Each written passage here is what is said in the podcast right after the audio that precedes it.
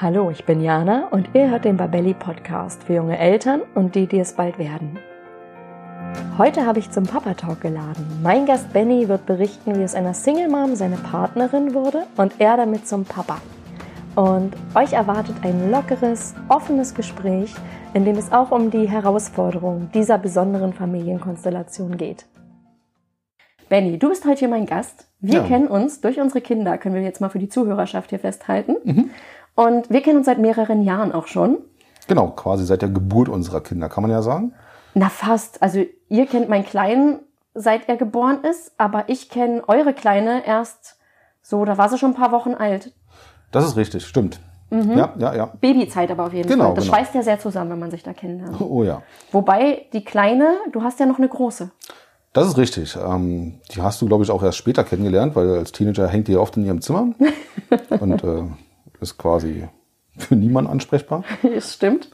Aber stimmt, richtig. Die ist jetzt, wird jetzt 15 Jahre alt. 15 Jahre alt, ja. Mhm. Wahnsinn, ja. wie die Zeit vergeht. Und genau deshalb treffen wir uns ja heute auch. Wir wollen, wir führen ja häufiger so nette Couchgespräche. und heute haben wir uns, wollen wir uns mal über ein ganz bestimmtes Thema unterhalten. Wir haben also quasi, wir reden nicht frei drauf los, sondern eigentlich geht es heute darum, um deine Familie mhm. und dass du deine ältere Tochter, um die es ja gerade ging, gerade Teenager, sehr gerne in ihrem Zimmer isoliert von der Außenwelt äh, zugegen, mhm. ähm, dass du die erst kennengelernt hast als die schon ein halbes Jahr alt war, weil ihr eine besondere Familienkonstellation einfach habt. Das ist richtig. Sie war quasi ein kleines Krabbelkind oder fast Krabbelkind, als ich sie kennengelernt hat. Und ja, 14,5 Jahre ist das jetzt ja. Wahnsinn. Und deine, deine jetzige Ehefrau ist mhm. die Mama dieses Kindes. Das ist richtig, ja. Das heißt, du hast deine Ehefrau gleich mit ihrem ersten Kind im Babyalter sozusagen kennengelernt. Ja, Jetzt könnte man natürlich sagen, ich hatte ja keine andere Wahl. Ne? Also, nee, dann, tatsächlich nicht. Also es war tatsächlich damals so, dass ich meine jetzige Frau beim ersten Date mit ihrem Kind zusammen damals getroffen habe. Was wahrscheinlich auch mit der, an der besonderen Situation liegt, weil ein Baby ist ja jetzt ähm, auch was, das betreut man 24 Stunden, sieben Tage die Woche. Richtig. Und wenn da jemand Neues irgendwie, ein Partner ins Spiel kommt oder man jemanden kennenlernen möchte, wird es, glaube ich, schwierig, das Baby da ständig wegzugeben, ja? Ja, das habe ich mir damals wohl auch gedacht, dass es wohl schwierig sein muss. Ich hätte das wahrscheinlich an ihrer Stelle nicht gemacht, aber gut, jetzt war es so, dass man also quasi bei dem ersten Date eine alleinerziehende Mutter mit ihrem Kind äh, zusammen getroffen hat, äh, was vielleicht auch die Abendplanung damals ein bisschen durcheinander gewürfelt hat. aber ähm, der große Vorteil war ja, dass es relativ schnell klare Fronten geschaffen hat. Also man hat sofort ähm, gemerkt, auf was man sich einlässt. Das ist super interessant, weil ich bin ja selber, also du hast ja sozusagen eine Trennung mit Kind nie direkt erlebt, eher indirekt, mhm. weil deine Ehefrau ja eine Trennung mit Kind erlebt hat. Genau. Und ich habe den anderen Blickwinkel, das heißt, ich habe eine Trennung mit Kind erlebt aus Mama-Sicht. Mhm. Und als ich dann irgendwann dachte, boah, es wäre echt schön, mal wieder irgendwie wen kennenzulernen nach ein paar Monaten, habe ich gedacht, boah, ob jemand nicht nur Bock auf mich hat, Genau. Was gar nicht so schwierig ist, sondern auch auf meinen Kleinen und dieses Familienleben, was ja definitiv was ganz anderes ist, als wenn man sich als Paar nur zu zweit kennenlernen darf. Das definitiv. Und das war für mich damals, jetzt mal wieder aus der anderen Perspektive gesehen, auch eine extrem große Herausforderung, weil ich zu dem Zeitpunkt eigentlich gar keine Erfahrung mit irgendwelchen Kindern hatte. Ähm, das Einzige, was vielleicht noch in Frage kam, dass man in einem fortpflanzungsfähigen Alter war, also jetzt die Idee, ein Kind zu zeugen, nicht abwegig war. Mhm. Das heißt, hätte es, es hätte auch anders kommen können, dass man also keine alleinerstehende, alleinerziehende Mutter kennenlernt, sondern halt eine alleinstehende Frau. Und es dann knallt, wäre quasi zu dem Zeitpunkt damals in Ordnung gewesen. Also da war die innere Einstellung vorhanden, dass ein Kind jetzt im Leben kein Problem mehr darstellt. Ja. Wie alt warst du, als du deine Frau kennengelernt hast? Da war ich 26 Jahre jung. Also ziemlich jung eigentlich, würde ich jetzt so ja, behaupten. Ja, ja. Aber tatsächlich, wie gesagt, das war dann so der Punkt, wo ich dachte, okay, wenn es jetzt so wäre, wäre es jetzt nicht schlimm. Und damit auch wahrscheinlich eine größere Offenheit einfach, dass man gesagt hat, okay, wenn die Frau eine tolle ist, ist es gar nicht weiter, gar nicht weiter schwierig oder ist es auf jeden Fall ein Experiment im Zweifel, auf das man sich mal einlässt, dass man da eben das. Richtig, also man muss sich natürlich im Klaren sein, was man da macht. Ne? Also man kann da jetzt nicht, ähm, ja, wie soll man sagen, also man sollte sich darüber im Klaren sein, auf was man sich einlassen möchte. Mhm.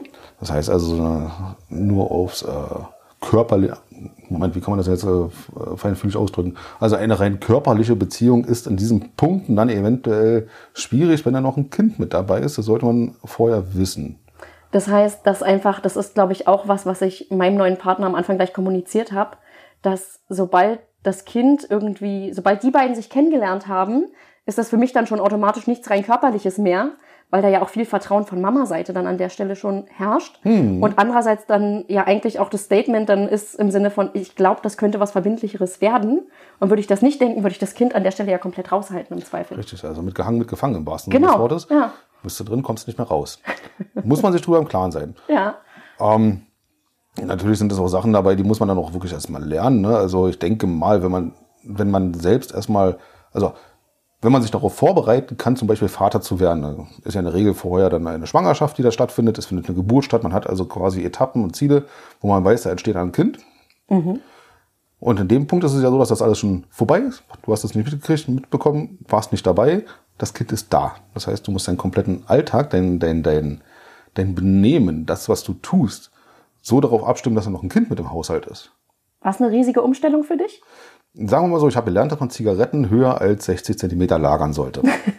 das haben wir sehr schnell rausgefunden. Okay. Mhm. Ja. Zum Beispiel offene Getränke sollte man mhm. jetzt nicht ohne weiteres stehen lassen. Kommt natürlich aufs Getränk drauf an, aber zumindest man muss relativ sehr, also man muss sehr schnell lernen zu bedenken, dass dort ein kleines Kind mit im, in der Wohnung zum Beispiel ist. Würdest du sagen, das ist wie so ein Schmiss ins kalte Wasser? Weil wenn ich Mama, als ich Mama geworden bin, hatte ich ja eben diese neun Monate Vorbereitungszeit, habe mir meine Gedanken gemacht und bin da reingewachsen, ganz langsam. Und du hast sozusagen ja gleich Frau und Baby auf einen Streich kennengelernt und das war ja dann. Das ist ein eiskaltes Wasser. Es ist, es ist ein Minenfeld. Es ist quasi, äh, das ist der Reaktor nach dem Tschernobyl-Unglück. Du gehst da rein und hoffst, dass du also nichts, äh, dass es nicht noch schlimmer wird. Also insofern, du musst dich wirklich darauf einlassen wollen. Mhm. Ich kann mir vorstellen, dass es äh, ein springender Punkt ist, wo es dann auch scheitern kann bei vielen, dass halt diese, diese Klarheit darüber, auf was du dich einlässt, dass man sich darüber Gedanken macht, dass das ein kleines Kind ist, also was weitestgehend äh, unselbstständig ist, auf was du Rücksicht nehmen musst. Das musst du mit einkalkulieren.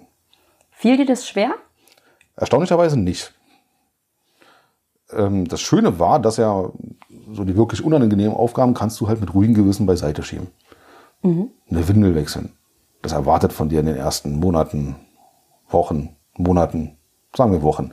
In den ersten Wochen erwartet das niemand von dir, dass du die, die, die Windeln von einem fremden Kind wickelst. Ja, klar. Aus der Nummer bist du raus. Das Kind kotzt. Das erwartet niemand von dir, dass du die Kotze wegwischst. Mhm. Stimmt. Das Kind füttern, selbst da hast du noch Zeit. Also da kann, das kann man mal machen so nebenbei, aber du, das erwartet keiner von dir. Also es erwartet niemand von dir, dass du dich irgendwie hundertprozentig in die Sache einbringst. Das finde ich total interessant, weil ich habe auch gemerkt, als ich in meine neue Beziehung langsam kam, jede Kleinigkeit habe ich dann als eine ganz große Tat empfunden, weil ja eben alles freiwillig ist. Und nun muss man auch fairerweise sagen, so ein Kind dankt einem ja auch, wenn es also Aufmerksamkeit, äh, Aufmerksamkeit bekommt. Das heißt, du hast ein 1 zu 1 Feedback.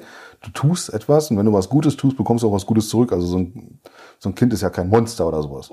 Das ist gut, dass wir das also, hier nochmal klarstellen und erwähnen. Sagen, das, ne? das, das, muss man vielleicht mal schriftlich irgendwo festhalten. Ja. Aber zumindest ist es so, dass ähm, dieses Kind nimmt dich ja dann dementsprechend auch an. Bist du gut zu dem Kind, nimmst dich auch an. Das heißt also, du hast einen sehr leichten Umgang dann irgendwann auch mit dem Kind und einen sehr ähm, vertrauten Umgang. Und das ja. wächst natürlich mit der Zeit. Also es wächst über die Jahre hin, ist das wie eine, wie eine normale Vater-Tochter-Beziehung.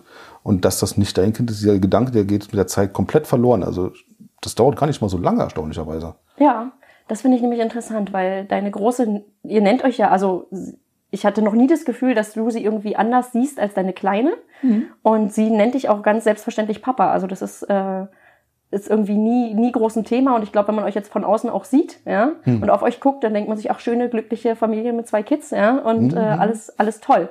Und ähm, das ist, das ist super interessant. Und ich glaube, wir kamen das erste Mal über dieses Thema auch ins Gespräch, als ich eben gerade vor dieser ähm, spannenden Phase stand, dass ich jemanden kennengelernt hatte und dachte, ob der so Bock hat, sich darauf einzulassen. Und das ist, das ist genau das, dieses Mitgehangen, mitgefangen, dass man da mhm. ganz klar, glaube ich, ist. Und ähm, ja, was du gerade meintest, Kinder sind keine Monster.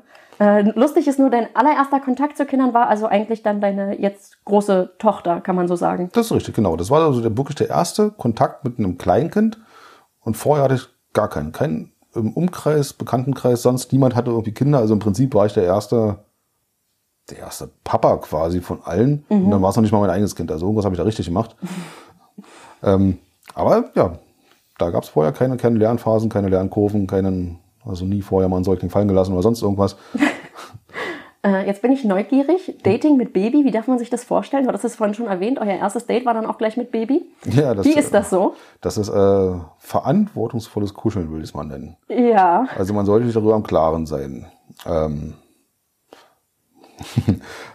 dass man unterbrochen werden kann. Das passiert relativ häufig. also je kleiner klar. das Kind ist, größer ist die Chance, dass eine Unterbrechung stattfindet. Natürlich, logisch. Jetzt muss man aufpassen, auf wen man dann sauer ist. Ne? Ob man dann aufs Kind sauer ist, das kannst du eigentlich nicht Das bringen, kann man ne? nicht machen. Nee, kann man nicht machen. Das ist Man kannst du total auf die uncool. Frau sauer sein, weil sie jetzt aufgestanden ist. Was willst du machen? Was willst du machen? Kannst du nichts machen? Nee, da bist Also du. kannst du in dem Moment nicht sauer sein, gewöhnst du dich dran an die Unterbrechung.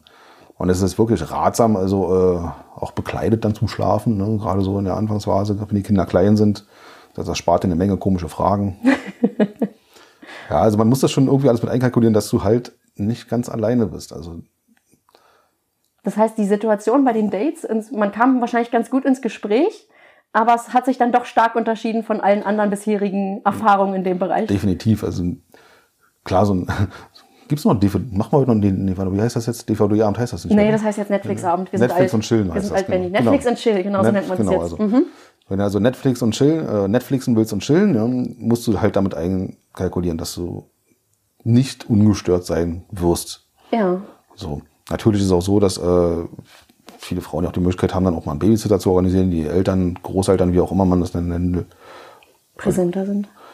Da geht das dann auch. Also dann gibt es ganz normale Dates. Ne? Aber bei uns war halt die Situation damals eben nicht so. Wir hatten also nicht die Möglichkeit, die Kleine ständig irgendwie abzuschieben. Und dann waren also wirklich so eine Einzeldates, dass man wirklich zu zweit was gemacht haben, sehr wenige. Und dafür aber eher halt mehr zu dritt oder halt auch mit anderen Kindern noch zu viert, also mehr so in Richtung Familienleben relativ zeitig. Ist ja nicht nur ein Nachteil, oder? Dadurch weiß man, glaube ich, auch schneller wieder, worauf man sich da wirklich eingelassen hat, Richtig, oder? also das gibt dir dann auch relativ schnell die Chance, ähm, das abzuschätzen für dich, ob du das willst oder nicht. Ja. Weil, ich sag mal, man kann das natürlich zwei Wochen, drei Wochen mal probieren. Und wenn, wenn man feststellt, dass man sich da drin gefangen fühlt, dann hat man zumindest nach zwei, drei Wochen immer noch die Chance, äh, vernünftig da rauszugehen. Das wird dann nach zwei, drei Jahren schon schwieriger. Wohl wahr. Ja, klar. Ja, Also deswegen macht es, glaube ich, auch nicht viel Sinn, dass man das erste halbe Jahr nicht also so tut, als wenn es da kein Kind gibt. Also wenn man die Dates immer nur so legt, dass da nie ein Kind mit dabei ist. Oder halt immer zusieht, dass irgendwie das Kind verkauft wird oder man an dem Kind vorbeigeschmuggelt und dann, dann wird das nicht klappen. Ja, ist schwierig. Bei uns war es ja zum Beispiel so, ich hatte ja, da war mein Kleiner ja schon ein bisschen älter und dadurch hat es, war es schon okay, wenn er mal Nachmittag bei Oma ist oder so. Und da waren dann Einzeldates möglich und ich hab, hatte so eine Angst vor diesem Kennenlernen, dass es damit dann sozusagen scheitert, dass dann sogar mein neuer Partner irgendwann meinte, hey, ich würde mich echt freuen, langsam deinen Kleinen mal kennenzulernen. Und ich dann so, ja, okay. Und ich war ja selten in meinem Leben so aufgeregt, wie als die beiden dann zum ersten Mal aufeinander getroffen sind. Aber Wobei mein Kleiner da auch schon sprechen konnte und so. Ne? Ja, das dann- hilft schon. Das hilft schon ungemein. Also wenn man sich wenigstens schon mal vorstellen kann und den, das Kind gegenüber dann den Namen nachsprechen kann, das hilft schon. Ja, du weißt ja auch, meiner redet ja auch recht viel. Ich weiß nicht, von wem er das hat. Ne? Ist ja ein gesprächiges Kerlchen. Ja, ist, das ist mir eigentlich auch völlig unklar. Also, ja, es ist, wie gesagt, ich bin der Meinung, das ist machbar und ich glaube, da brauchen wir gar keine Angst davor haben. Also weder als Mann noch als Frau. Was ist das Schlimmste, was passieren kann? Ich glaube, viele Mütter in der Situation oder vielleicht auch Väter, ich weiß nicht, wie es denen da so geht, haben Angst oder denken, dass man dem Kind im Zweifel zu viel zumutet, wenn ein Partner kommt und der dann irgendwann wieder weg ist. Äh, wo mir dieser Gedanke geholfen hat, im Zweifel ist die schlimmste Trennung für ein Kind immer die von Mama und Papa. Also jetzt nicht im. Babyalter, aber im Kleinkindalter definitiv schon. Und ähm, das Risiko, dass irgendwas im Leben mal nicht so läuft, wie man sich wünscht, hat man ja immer. Und Eben, also, also wenn die Trennung kommt, dann, dann, dann also wenn die Trennung kommen soll, dann kommt es auch. Dann kommt es nach zwei Wochen, zwei Monaten, zwei Jahren, was auch immer. man kann es nicht verhindern, genau. Da kannst du es nicht verhindern. Also so kann man da ruhig am Anfang auch ruhig mit offenen Karten spielen, bin ich der Meinung. Gab es denn bei dir oder irgendwann so eine Situation, wo du dachtest oder wo du gezweifelt hast, ob das jetzt wirklich der richtige Weg ist? Gezweifelt in dem Sinne nicht. Die Anforderungen sind natürlich gewachsen, weil du halt dann irgendwann diesen Bonus nicht mehr hast, dass du dich vor allem mehr oder weniger drücken kannst, sondern du musst dann halt auch mal eine Windel wechseln und sowas. Und wenn du das vorher noch nie gemacht hast, dann ist das eine Überwindung, weil dann ist es doch schon, finde ich, ein Unterschied, ob es ein eigenes Kind ist oder ein fremdes. Wirklich? Also bei Kacke hört der Spaß auf. Dazu müssen wir kurz sagen, wir müssen es vielleicht noch mal kurz erwähnen. Also Deine große ist ja 15, deine kleine ist zwischen drei und vier, hatten wir schon Mhm. Ja. erwähnt. Das heißt, du hast ja einen direkten Vergleich, dass du jetzt Genau. weißt, wie das. Und das ist ein Unterschied. Ich fand es einen Unterschied damals. Ja. Interessant, das Aber- super spannend. Aber man hat sich dran gewöhnt. Also das ging relativ schnell. Ah, okay, aber die Überwindung am Anfang war auf jeden Fall eine Die größere. der Überwindung war eine größere. Also bei, bei meiner jetzigen Kleinen war es überhaupt kein Problem. Wenn, wenn die Windel voll ist, wurde sie gewechselt. Mhm. Aber damals war das eine große Überwindung, der Kleinen dann wirklich diesen Klops da aus dem Bein rauszufischen. ähm, wenn du das vorher noch nie hattest und es hat echt eine Weile gedauert und auch Nerven gekostet. Aber man gewöhnt sich dran. Man gewöhnt sich da tatsächlich dran. Also nach dem zweiten, dritten Mal ist es dann nicht mehr ganz so schlimm. Und selbst da hast du wieder dieses Feedback, dieses Kind ist unheimlich dankbar, wenn du halt nicht mit Kacke rumrennen musst. Ne? Das ist wahrscheinlich auch super interessant, dass die Kinder sich direkt Hm. ähm, zurückmelden und man direkt ja auch merkt, was man gibt. Das ist, das ist ja eigentlich das Wundervolle an den Hm. Ja. Kleinen, ne? dass die auch diese Freude, alles was zurückkommt, ist aufrichtig und ehrlich. Hm. Das hat man ja sonst äh, kaum. Ich komme jetzt zu einem Thema, was mich immer wieder mal umtreibt und bei euch, glaube ich, auch Thema war. Wir hatten das auch schon mal während unserer Couchgespräche mal, äh, und zwar das Thema Ex-Partner. Das war, ist ja auch immer so ein Faktor. Bei einigen Familien ist es schwierig. Das heißt, äh, nicht alle Eltern verstehen sich top nach so einer Trennung und nicht alles läuft wie am Schnürchen. Und ähm, bei euch war das auch so. das war insofern, ähm, eigentlich war es traurig. Weil der leibliche Vater eben äh, da war. Ich habe den auch kennengelernt. Und mein Anspruch damals war, ihm quasi nicht das Kind zu, wegzunehmen. Also ich, ich habe mir selbst gesagt, dem Kind gegenüber bin ich halt der neue Freund und da gibt es dann auch den Papa. Und so vermittle ich das auch. Ja. Ähm, dann hat das aber leider so nicht funktioniert. Also wir haben wirklich versucht, dem Vater die Möglichkeit zu geben, sich bei der Erziehung und auch bei der, bei der Betreuung des Kindes mit einzubringen. Und der hat diese Möglichkeiten damals nicht genutzt. Das heißt, er hatte keinen Kontakt zu der Großen dann gehabt oder sie nicht sehen wollen oder Ähm, wie, wie war das? Er hat den, er hat den Kontakt nicht genutzt. Also er hatte zwar die Möglichkeit, ich glaube, das war damals alle 14 Tage übers Wochenende die Kleine zu nehmen. Aber in der Zeit war sie dann doch bei den Großeltern und er hat sich halt äh, bei Partys rumgetrieben. Ah, okay. Das ist natürlich auch nochmal ein besonderer Fall. Und das haben wir halt, das wollten wir nicht unterstützen. Haben wir gesagt, das ist ein, das finden wir nicht in Ordnung. Also wenn, dann soll er sich ums Kind kümmern. Dafür, das ist sein Recht und auch sein, seine Pflicht war er der Meinung. Aber das hat dann nicht eingesehen, da haben wir es dann praktisch eingestampft. Da kam aber auch dann nie die Einforderung, dass er sich darum kümmern möchte. Also da gab es dann, kam dann nie irgendwie die, die, die Ansprache, dass er seine Tochter sehen will. Das heißt, der Papa war ziemlich schnell, also der leibliche Vater war ziemlich schnell nicht mehr präsent eigentlich Richtig. im Alltag, weil Richtig. er weder Umgang mit der Großen hatte, noch irgendwie sonst Kontakt, irgendwelche äh, Anliegen hatte oder sich in die Erziehung mit einbringen wollte oder Genau, auch den Kontakt nicht gesucht, beziehungsweise sehr selten, nur so wahrscheinlich nur auf Aufforderung dann von den Großeltern vielleicht mal, dass er sich mal melden soll, aber sonst kam da kein, keine Kontaktaufnahme, sonst irgendwas zustande. War das mal Thema zwischen euch, dass irgendwie, weil ich glaube, wenn eine Elternbeziehung zerbricht, fühlt man sich immer, oder ich habe mich damals gefühlt, so da ist was ganz Großes quasi gescheitert. Und dass man da ähm, dieses Gefühl hat, da ist entweder noch viel Trauer irgendwie bei der Partnerin oder die muss das erstmal noch verarbeiten. War das in irgendeiner Form eine Last oder war das ganz schnell oder war dieses Gefühl eigentlich nicht so da? Ich glaube, das Gefühl war gar nicht da. Nee, ich glaube, da war, da war keine Trauer mehr vorhanden, kein gar nichts. Da war eigentlich so ein, ich denke, meine, meine jetzige Frau war damals froh, dass sie die ganze Sache hinter sich hatte. Also Trennung als Befreiung sozusagen. Genau, richtig. Ja. Und ähm,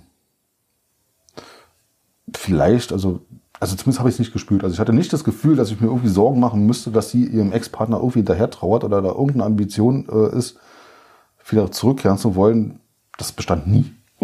Definitiv nie. Ah, okay. Was die Sache natürlich auch ein bisschen einfacher macht. Ne? Also wenn das noch dazugekommen wäre, das kann ich mir vorstellen, kann ja auch das Genick brechen. Ne? Ich glaube auch, dass bei Paaren oder wenn man dieses Gefühl hat, ähm, dass das ein Problem oder eine Last ist. Und ich weiß auch, zum Beispiel die Beziehung zu meinem Ex-Partner war ja eine sehr lange. Mhm. Und einfach nur, wenn Menschen die Dauer hören, denken die, boah, das, das war's bestimmt und irgendwann kommen die wieder oder liegen die sich wieder heulend und glücklich in den Armen, die haben schließlich ein Kind zusammen. Mhm. Und ähm, da diese Sorge recht früh zu nehmen, war mir auch ein Anliegen zu sagen, da äh, die Sorge muss bei uns definitiv auch nicht bestehen. Ähm, weil das, da, da ist sozusagen die Beziehung ist definitiv abgeschlossen und alles, was damit dranhängt an der Stelle. Heißt also im Umkehrschluss, als Mann sollte, sollte man sich dann immer die Frau dann äh, auswählen, die Schluss gemacht hat. Ne? das kommentiere ich jetzt nicht. Schluss machen kann ja auch im Einvernehmen sein, dass beide glücklicher von Land ziehen, weißt Ja, genau. Das ist jetzt zu einseitig. Das kann man sich auch einreden. Ja, ist schön, ja, hast recht. Nein, nein, Trennung Okay. als Befreiung. Manchmal empfinden das beide so. Manchmal leiden beide schon eine ganze Weile. Ich glaube, die Hemmung, sich zu trennen als Eltern, ist einfach eine höhere. Ist es auch, klar. Das ist machen einfach so, weil da ist ein Kind dran und das, äh, da ist Ja. automatisch fast schon das Thema schlechtes Gewissen und Schuld und man probiert noch mehr zu retten. Ja? Ich denke auch, also man kann da im Zweifel, kann man da, wenn man es wirklich falsch macht oder schlecht macht, kann man da wirklich zwei Leben äh, tief, na, zerstören will ich jetzt nicht sagen, aber zumindest tief erschüttern. ja, Und das sollte man auch äh, immer bedenken. das denke ich auch. Das ist aber auch, ich glaube auch äh, an der Stelle bei euch ehrlich gesagt, dass der Ex gar nicht präsent war und sich auch gar nicht so gekümmert hat, war eher gut. Das war förderlich. Ja. Das war eher förderlich, weil Ja, ihr als ja. Familie so auch viel entspannter sozusagen zusammenwachsen Genau. Wir hatten also nicht das Problem, dass wir uns dann noch um eine dritte oder noch womöglich noch eine vierte, also eine neue Lebensgefährtin des Ex-Partners oder sowas kümmern mussten. Ja, Das gab es dann alles gar nicht und irgendwann ist das, wie gesagt, eingeschlafen. Irgendwann konnten wir uns auf uns konzentrieren, da war das kein Thema mehr. Und das war in dem Falle hilfreich, gut. Ähm, ob das jetzt für das Kind das Beste war, das möchte ich jetzt nicht beurteilen, aber ich glaube nicht, dass sie aus der speziellen Situation jetzt irgendeinen Schaden rausgenommen hat. Wobei ich das aber nicht verallgemeinern würde. Also ich kann mir Mhm. ich schon wollte gerade sagen, das ist glaube ich echt immer vom Einzelfall abhängig. ich denke und- auch, also das hängt auch immer von den Persönlichkeiten dann selber ab, also auch von den, von den Vätern, von den Müttern, was haben die für einen Umgang miteinander gehabt. Also würde ich da nicht empfehlen, konsequent den Umgang irgendwie äh, abzubügeln. abzubügeln. Denke ich auch nicht. Ich glaube eigentlich, ähm, dass es immer gewissermaßen verletzend ist, wenn man das Gefühl hat, ein leiblicher Elternteil hat keinen Bock Richtig. oder kein Interesse. Ich glaube, das ist immer diese Frage, okay, oder immer ein schlechtes Gefühl fürs Kind zumindest an der Stelle. Auch Ja. wenn die Eltern da versuchen, viel aufzufangen oder der andere Elternteil dann an der Stelle. Hm, das stimmt. Ja, das war, wie gesagt, ich fand das damals ziemlich traurig. Man war ja auch noch jung und man hatte da so ein paar Ideale vor Augen, wie das eigentlich laufen müsste, hat festgestellt, dass es halt nicht funktioniert. Und ähm, irgendwann nimmt man es halt hin. Und dann Ja. hat man gesagt, na gut, dann ist man halt selbst der Papa. Fertig, aus. Ihr seid ja vor, ja, vor dreieinhalb Jahren ungefähr dann zusammen zum ersten Mal Eltern geworden. Auch wenn ihr mit eurer großen Tochter ja schon ein Kind hattet. Und jetzt ist meine Frage, würdest du sagen, das war ein Vorteil, dass ihr schon eine Familie wart? Definitiv. Ja. Ja, das also das sind so ganz einfache, auch logistische Sachen, die du halt im Hinterkopf immer noch hast. Ähm, zumindest was so dieses Kleinkindalter und alles angeht. Ja. Das, also ganz profane Sachen wie zum Beispiel Windel kaufen und so weiter. Also das hast du alles schon mal gehabt. Und auch wenn ich die, das erste halbe Jahr von der Großen vielleicht nicht so mitgekriegt habe, habe ich einen Riss, aber mitgekriegt. Also da gab es eine Vorstellung.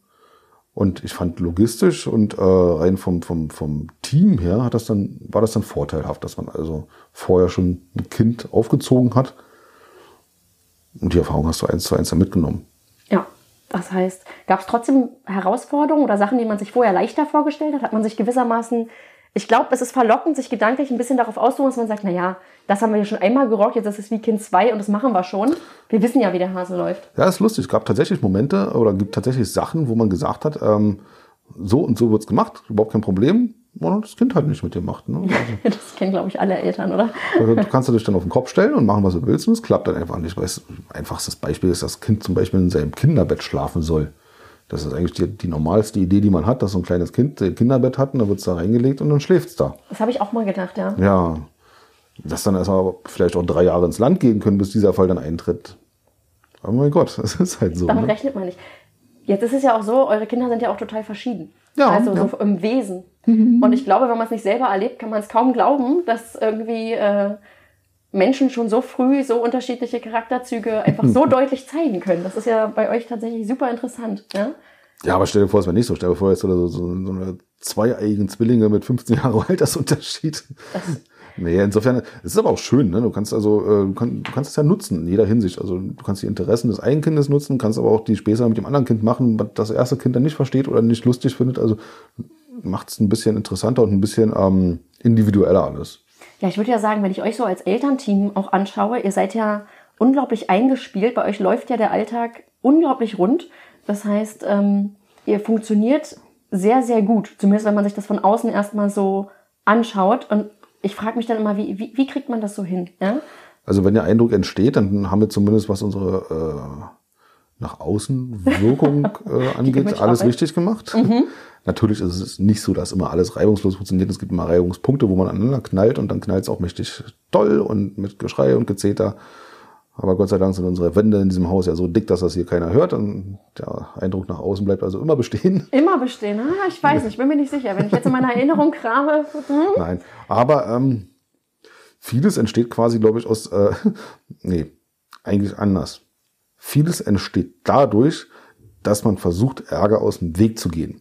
Und manchmal ist da der Weg des geringsten Widerstandes der, der im Endeffekt auch den ähm, Nutzen bringt. Das heißt zum Beispiel Haushaltstätigkeiten wie Müll runterbringen oder mal einen Geschirrspüler ausräumen und sowas. Mhm.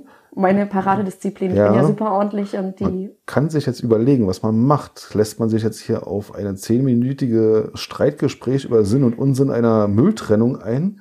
Oder bringt man einfach innerhalb von zwei Minuten den Müll runter? Sehr pragmatisch gedacht an der Stelle. Ist es auch. Und tatsächlich ist es so, dass die Energie, die du verbrauchst bei dieser Streiterei und Rumlamentiererei, dass das viel zu viel Energie verbraucht, also dass sich das lohnt. Dann nehme ich mir lieber den Müllsack und bringe ihn dann runter, dann ist Ruhe im Karton. Also man, und ich bin mir ziemlich sicher, so funktioniert das auch von anderer Seite. Ich hoffe es zumindest. Ich würde ja behaupten, du bist mit der gelassenste Mensch, den ich so kenne. Das heißt, ich erinnere mich an eine Situation, da waren wir auch im Urlaub und mein Kleiner hat hinten gebrüllt und musste vielleicht pullern und möglicherweise standen wir noch im zweieinhalbstündigen Stau, während die anderen schon vorgefahren waren und schon am Urlaubs- oder am Ausflugsort da waren. Und du meintest, ja, dann schreit er halt, was soll Schlimmes jetzt passieren? Und ich glaube, das ist so ein, so ein Motto, so, was ist denn das Schlimmste, was passieren kann? Ja, da muss man schon ein bisschen die Fantasie dafür haben, ne, um sich das auszumalen. Und entweder fehlt mir die Fantasie, um mir wirklich da das Schlimmste ausmalen zu können. Aber in den meisten Fällen ist es ja nun wirklich so, dass da nicht viel passieren kann. Ne? Also jetzt hast du mir erzählt, dass er sich im, im, im schlimmsten Fall übergibt. Ja, Ja, jetzt kann ich ja sagen, ist ja nicht mein Auto gewesen, also mir doch egal. Gut, das ist aber schon fast wieder fies. Ne? Das muss man noch sagen, dein Humor ist natürlich sehr, sehr düster, finster und manchmal sehr Ja, gemein. Den ne? braucht man dann vielleicht manchmal auch. Weil das ist übrigens wichtig. Also du musst deinen Humor bewahren. Bewahre in dir auf Biegen und Brechen. Das ist tatsächlich wichtig. Da bin ich ganz bei dir, weil und sonst du- macht ja alles keinen Spaß mehr. Und wenn du einen schlechten Witz bringen kannst, bring den Witz, auch wenn er nicht passt. Da bist du aber auch ein bisschen charm- und hemmungslos, muss man kurz Ja, dazu sagen, damit die Zuhörer hier dich noch mal ein bisschen besser einschätzen ja, können. das ist an auch der wichtig. Stelle. Also auch wenn der Witz vielleicht für andere schlecht ist, du selbst fühlst dich dann aber besser. Du hast den dann rausgebracht. Man hat ihn dann in die Welt gelassen. Ja, Genau. so, so, so mache ich das auch mit dieser Podcast-Episode. Die wird einfach in die Welt geschickt und dann werden vielleicht die, die Kommentare drunter sein, so, hä, was, was, ist- was, was ist das hier? Aber eigentlich haben wir doch ein ziemlich offen gutes Gespräch gerade gehabt, oder? Ja, schön, schön. Gibt es noch was, was du unbedingt loswerden möchtest oder wo du sagst, das ist, ähm, Ja, ich, also doch, was man sagen kann, was ich also gelernt habe in den letzten 15 Jahren, dass das Leben nicht annähernd so hart und ungerecht und schwierig ist, wie man sich das gerne einreden mag. das finde ich voll wichtig. Ja. Ne? Man kann das Leben so sehen, wenn man das möchte, aber dann wird man nicht glücklich, bin ich der Meinung. Man kann das Leben auch einfach äh, als Leben sehen. Man wacht morgens auf und lebt ein Leben. Und ähm, die schlimmsten Fälle werden in der Regel nicht eintreffen. Das stimmt. Die Sorgen, die man sich macht, sind zu 98 Prozent oder sogar noch höher irgendwie halt nur im Kopf Richtig. In der Realität. Und das wirklich Doofe ist ja, was wirklich schlimm ist, das sieht man sowieso nicht kommen. Ja. Darauf ist man ja nie vorbereitet. Das Richtig. kommt aus der Kalten, ja? Dann Genau. dich. Und es macht keinen Sinn, sich über Sachen oder ungelegte Eier aufzuregen, die vielleicht nie äh, zum Huhn werden. Ne? Dann freue ich mich doch lieber über die Sachen, die ich sehen kann. Wenn es halt zwei Kinder sind, die aufwachsen, da habe ich mehr von. Das finde ich unglaublich bestärkend. Und das ist übrigens auch der Grund, warum ich mich entschieden habe, mit dir dieses Interview zu machen. Ja? Weil ich gedacht habe, als ich frisch getrennt war, da war ich ja schon ziemlich fertig mit der Welt und habe gedacht, boah, alleinerziehend. Ja? Es waren bis dahin immer nur die anderen. Ich hätte nie gedacht, dass ich mal Alleinerziehende bin. und dann ist das ja eine Riesen-Umstellung. Also selbst wenn man die Trennung als Befreiung sieht, Ja. dann ist finanziell plötzlich was ganz anderes zu stemmen. Das Kind muss einfach auch anders im Alltag funktionieren. Ähm, äh, das, das sind ganz große Umstellungen. Das Kind hat diese Trennung zu verarbeiten, man selbst auch. Und dann ist man, glaube ich, sehr schnell dabei, oder ich war da auch äh, eine Zeit lang so dabei, dass ich dachte, ach, ist das alles unfair und warum denn? Und so hinterfragen und grübeln und wie wird das wohl? Und dann aber zu sagen, naja, man hat ein gesundes Kind irgendwie äh, und so am schlimmsten getroffen hat man es jetzt trotzdem nicht.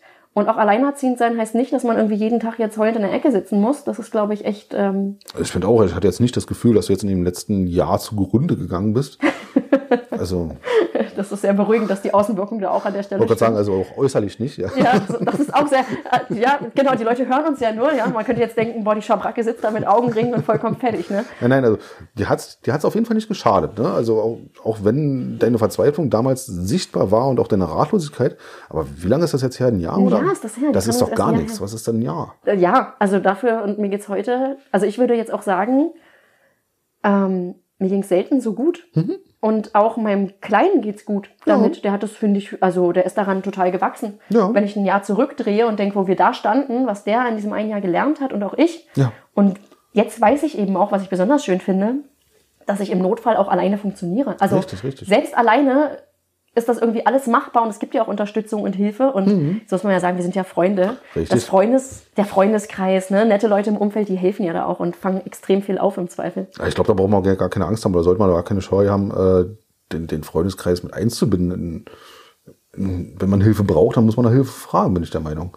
Auch ein sehr gesunder, pragmatischer Weg an der Stelle. Da nicht sich wieder. Das ist ja auch so ein Ding, so ein Frauending, dass Frauen dann immer schnell ein schlechtes Gewissen kriegen. Ja, aber wozu? Nein. Aber wozu bringt ja nichts. Nein, Und ganz zumal offen ist ja immer so ein Geben und Nehmen. Passt. Ja. Ja, wundervoll. So, ich würde sagen, wir sind durch. Ich fand das schön. Ja, sehr angenehm, sehr angenehm. Ich mache ich mach jetzt mal auf Pause. Also ich sage jetzt allen Tschüssi quasi. Und nun hoffe ich, dass ihr einiges aus dem Interview mit Benny mitnehmen konntet oder mitnehmen könnt für euch. Und dass es euch genauso viel Spaß gemacht hat wie mir oder vielleicht uns. Ähm, falls ihr in der Situation seid, dann würde ich mich total freuen, wenn das für euch auch bestärkend und äh, ermutigend war, mal zu hören, wie das so aus Papasicht ähm, sein kann, wenn eine Familie zusammenwächst oder eben ähm, ja, eine alleinerziehenden Familie sozusagen einfach nochmal bereichert wird um einen neuen Partner, um jemanden, der sich da voll als Papa einbringt. Und falls ihr die Situation nicht kennt oder nicht in einer solchen steckt, dann ist es vielleicht für euch trotzdem einfach mal interessant gewesen zuzuhören. Und ich glaube, von Bennys humorvollem Weg durchs Leben zu gehen und der großen Gelassenheit, ähm, davon können wir alle nur profitieren, wenn wir uns da ein bisschen inspirieren lassen an der Stelle. Alles Gute, eure Jana.